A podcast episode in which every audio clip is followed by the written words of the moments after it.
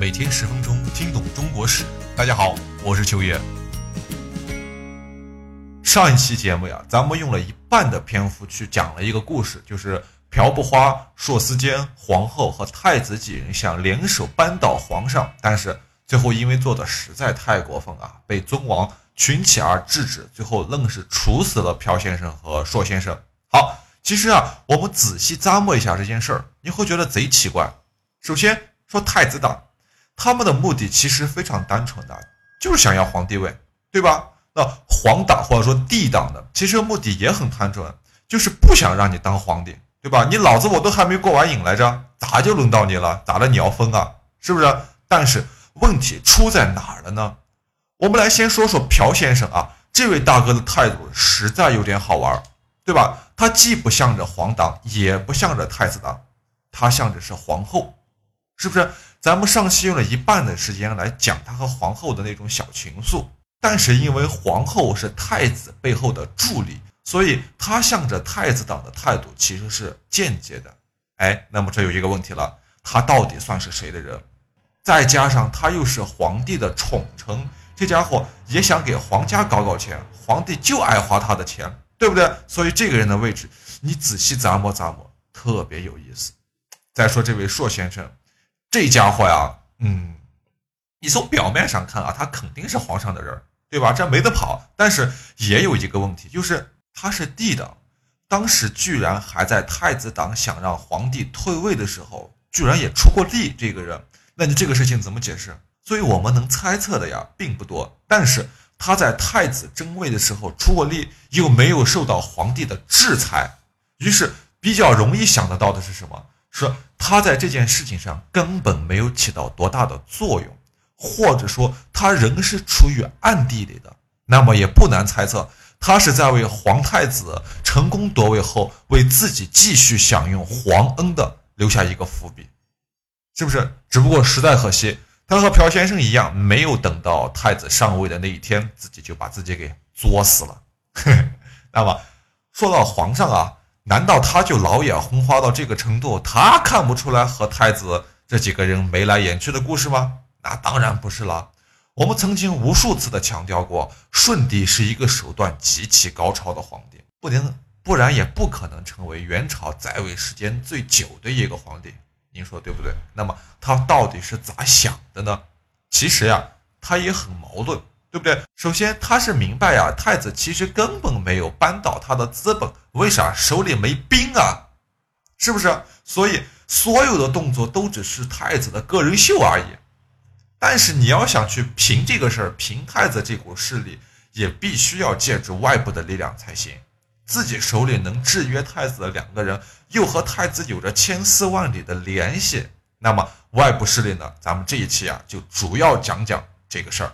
接着我们上期啊讲朴先生专权以后的情况，内容啊当然还是出自于梅先生的《帝国如风》了。那么在这种情况下，皇帝的母舅啊，我们的北方叫娘亲娘舅，哈，这个人也是十姨纳之一的老德沙，也叫老地沙、老德沙都可以哈。他就想趁机排挤朴不花。以纳咱们之前讲过，就是宠臣的意思啊。老德沙本人呢，其实并不是什么好人。他排挤朴不花呀，只不过是想趁机遏制皇后、太子一系在朝中的势力。老德沙当时当官的官职是御史大夫，他不出面就能撺掇两个人，两个汉人啊，一个叫陈祖仁，一个叫李国凤，上书弹劾。所以您看，皇帝的宠臣，同时也想在太子和皇后那边得到一席之地，所以皇上自己不敢用自己内部的人啊。他知道这些人都不靠谱，对吧？没一个靠谱的。那么这两个汉族官员啊，也是个愣头青。出于义愤啊，他们不停的弹劾这个朴不花。这个成人左上书说什么？说二人啊，就指的朴先生与硕先生，乱接货本，今不善意，后必不利。汉唐季氏其祸皆其此辈，而权臣藩镇称之。故千寻之末，吞舟之鱼，其腐败必由内而外。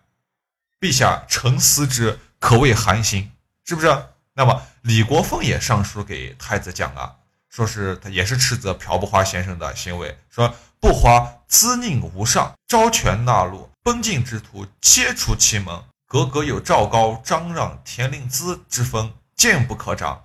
众人所知共之，独主上与殿下未之耳。好，读了这两段内容，那您就知道什么意思了吧？我不翻译你也知道了，是不是？但是讲到这儿啊，我们要顺便说一下，古人写奏章的时候啊，他不能走极简风。哎，咱们现在有一种风格叫极简风，对吧？叫什么叫简约而不简单，是不是？但是古代人呢，那当然不能这样讲了。比如上面两篇奏章。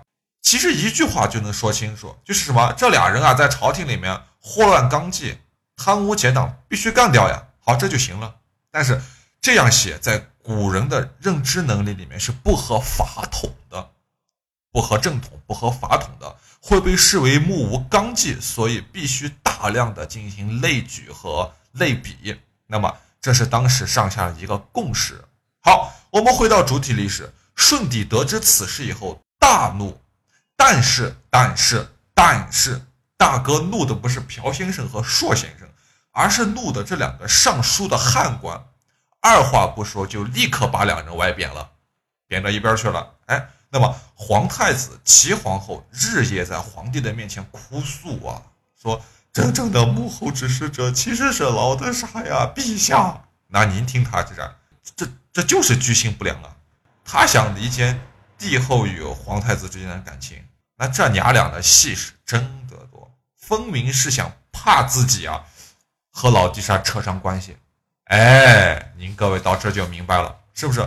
结果您也猜到了呀，咱们顺帝啊耳根子向来软得很，是吧？但是对于啊自己多年以来一直大被同眠的这个亲娘舅啊，也是真的下不去手，于是就封他为雍王，雍正皇帝的雍啊，把他打发出大都就算了。结果。老地沙这个人，他不作就不会死。老德沙到了大同以后，就留在了当时的宗王这个人叫波罗铁木儿的军中，由此又引发了一阵轩然大波。后面的故事都由此开始了。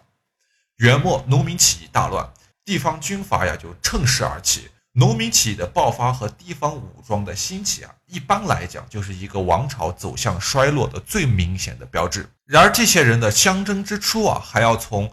波罗铁木儿的父亲，这个人叫塔什巴布鲁与察罕铁木儿这两个人讲起，所以我们就开始跟着梅先生的思路，在这来一个倒插笔。好，首先达什巴布鲁啊，我们第一次提到这个人物，他是正儿八经的蒙古贵族出身，一等人啊。察罕铁木儿就相当于啊色目人，他是二等人。族属方面，他或许是维图尔人，就是维吾尔人，也或许是党项人之后吧，反正是布衣出身。嗯，他靠着元末大乱时纠结乡兵而成的气候。好，那么塔什巴都鲁在河南与刘福通红巾军作战的时候屡败屡战，就等于说没有打过什么胜仗，对不对？而察罕铁木儿自关陕一带啊，就是关中啊、陕西这一带，直插河南。紧接着横扫了河北、山西等地，所以他所统领的湘勇凶悍无敌。哎，当时的一股很很横的势力，大哥就真没输过。所以说这俩人啊，这个达什巴布鲁和察汗铁木儿这两个人之间的对比实在非常鲜明。达什巴布鲁在败军之际啊，被刘福通施了一个反间计，朝廷啊不对派使者是啊差责呀，督促他。他忧愤成疾，结果给活生生气死了。那么这个时候，他的儿子叫波罗铁木儿，就继承了他军统的位置，就是军阀的位置嘛。进驻了大同，很快就因地盘之称与察罕帖木儿进行了火并。哎，于是朝廷的正规军与比正规军还要厉害的杂牌军之间打了个你死我活呀，不分上下。双方呢，其实也是主要为了争夺济宁，也就是太原。等几处战略要地，最后朝廷实在没办法了，只好下圣旨，让两方强行和解。哎，两个人坐在一起来握握手，吃果果，家家做，是吧？双方愤愤而归啊。不过咱们也说啊，这或许是舜帝他想要达到的一个效果，对吧？他毕竟是一个寻找均衡的高手，高手，高高手。好，再说这位察罕铁木儿，在元末呀，他可是当时一个响当当的传奇人物。自他纠结乡兵以来啊啊，招募队伍、整顿军纪，在河南颍州沈丘起兵以后啊，他与信阳的这个地主武装头目叫李思齐合兵。